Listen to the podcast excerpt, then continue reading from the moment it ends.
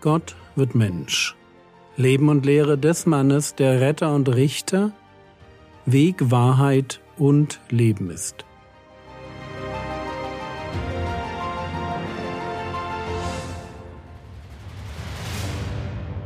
Episode 354 Was den Menschen verunreinigt Teil 5 wir sind dabei, eine etwas längere Liste von Sünden abzuarbeiten, die Jesus den Pharisäern und Schriftgelehrten präsentiert, weil er ihnen erklären will, wie man sich vor Gott verunreinigt.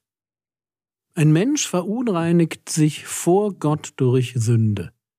Sünde beschmutzt uns. Und Sünde fängt im Herzen an.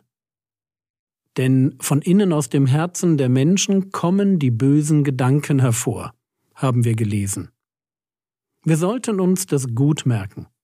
Es gibt böse Gedanken, und wenn böse Gedanken aus dem Menschen in Form von bösen Worten und Werken herauskommen, dann verunreinigen sie den Menschen. Frage Ist jeder böse Gedanke schon Sünde? Antwort Nein. Wir können nämlich häufig nichts für die Entstehung von Gedanken. Aber wir können trotzdem drei Dinge tun. Erstens.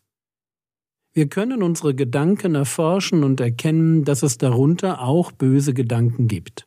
Manchmal müssen wir uns das einfach erst einmal eingestehen. Eingestehen, wie leicht wir bösen Gedanken nachhängen. Zweitens. Wir dürfen Gott darum bitten, dass er uns erforscht und uns Weisheit gibt, uns selbst zu erkennen. Das ist nicht immer leicht, ich meine, sich selbst zu analysieren. Selbsterkenntnis ist häufig auch mit Scham und Unsicherheit verbunden. Das dürfen wir nicht vergessen. Drittens. Wir dürfen den bösen Gedanken nicht nachhängen. Und ich sage nicht, dass das leicht ist. Für mich persönlich sind manche Gedankensünden eine absolute Herausforderung. Und trotzdem gilt, dass wir nur solchen Gedanken nachhängen sollen, die mit den Worten des Apostels Paulus wahr, ehrbar, gerecht, rein und tugendhaft sind. Philippa Kapitel 4, Vers 8. Frage. Wie werde ich ganz praktisch Gedanken in meinem Kopf los? Antwort denke an etwas anderes. Klingt komisch, ist aber wahr. Wir können nämlich nicht nichts denken. Wenn du Gedanken loswerden willst, die dich nerven, gib deinem Kopf eine andere Aufgabe. Egal was. Da hilft manchmal einfach eine Liste mit Sachen aufzustellen, die du im letzten Urlaub vergessen hast. Das kann dann schon eine ganz große Hilfe sein. Aber zurück zu unseren Sünden, hier erst noch einmal der Überblick. Mord, Ehebruch, Unzucht, Diebstahl, falsche Zeugnisse, Lästerungen, Habsucht, Bosheit, Arglist, Ausschweifung, Neid, Hochmut und Torheit. Und wir sind bei Arglist stehen geblieben, machen also weiter mit Ausschweifung. Und weil über diese Sünde meines Erachtens kaum gepredigt wird, schauen wir uns erst einmal ein paar Stellen dazu im Neuen Testament an. Römer Kapitel 13, Vers 13. Lasst uns anständig wandeln wie am Tag, nicht in Schwelgereien und Trinkgelagen, nicht in Unzucht und Ausschweifungen, nicht in Streit und Eifersucht. 2. Korinther Kapitel 12, Vers 21. Dass, wenn ich wiederkomme, mein Gott mich vor euch demütigt und ich über viele trauern muss, die vorher gesündigt und nicht Buße getan haben über die Unreinheit und Unzucht und Ausschweifung, die sie getrieben haben. Galater Kapitel 5, Vers 9 Offenbar aber sind die Werke des Fleisches, es sind Unzucht, Unreinheit, Ausschweifung. 1. Petrus Kapitel 4, Vers 3 denn die vergangene Zeit ist uns genug, den Willen der Nationen vollbracht zu haben, als ihr wandeltet in Ausschweifungen. Und dann heißt es über die Praktiken von Irrlehrern, 2. Petrus Kapitel 2, Vers 18, denn sie führen geschwollene, nichtige Reden und locken mit fleischlichen Begierden durch Ausschweifungen diejenigen an, die kaum denen entflohen sind, die im Irrtum wandeln. So, wir wissen jetzt, Ausschweifung ist unanständig, für Christen eine Sünde, da müssen wir Buße tun, ein Werk des Fleisches, also nichts Geistliches, typisch für einen heidnischen Lebensstil, und Ausschweifung gehört zum taktischen Arsenal von Irrlehrern. Bleibt nur die Frage, was ist Ausschweifung? Altgriechisch Aselgeia. Das Wort kommt uns ja alles andere als vertraut vor. Und ich wage mal eine erste Definition.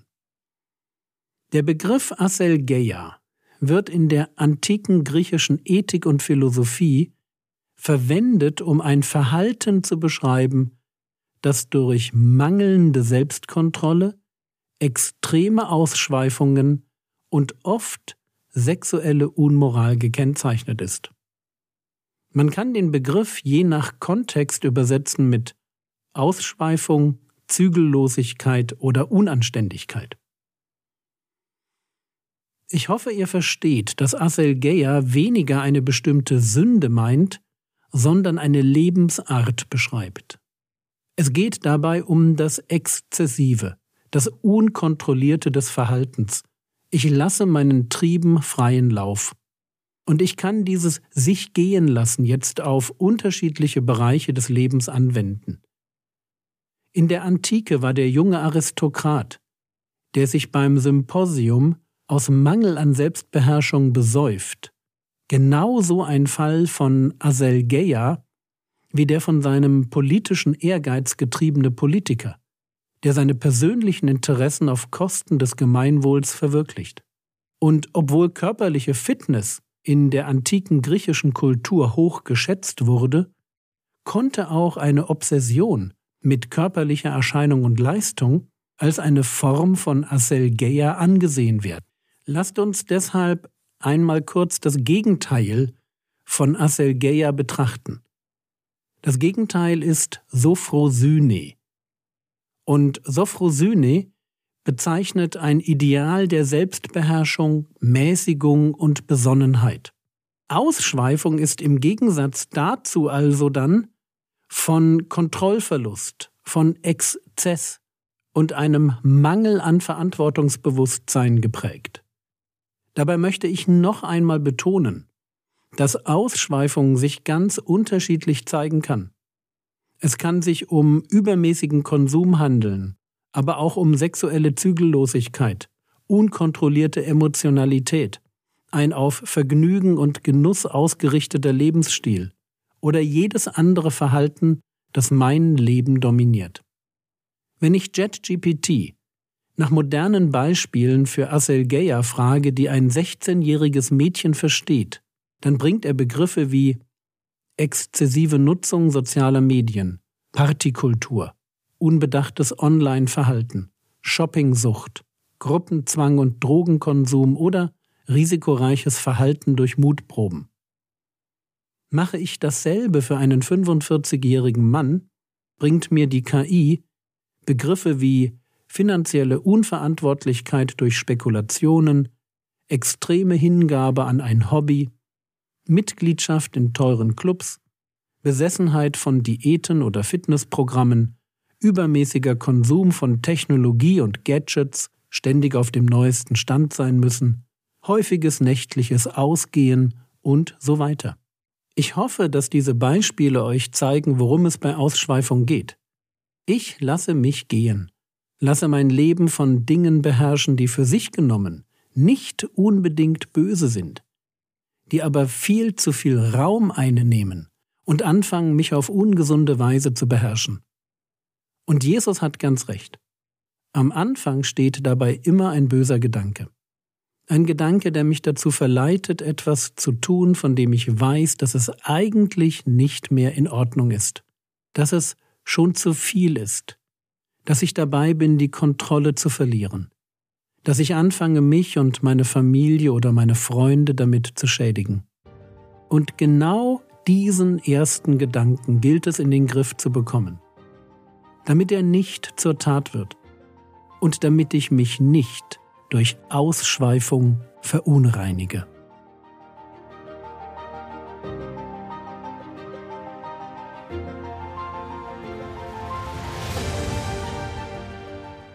Was könntest du jetzt tun? Denke darüber nach, wo sich Ausschweifung als Problem in deinem Leben zeigt. Wo überspannst du regelmäßig den Bogen? Das war's für heute.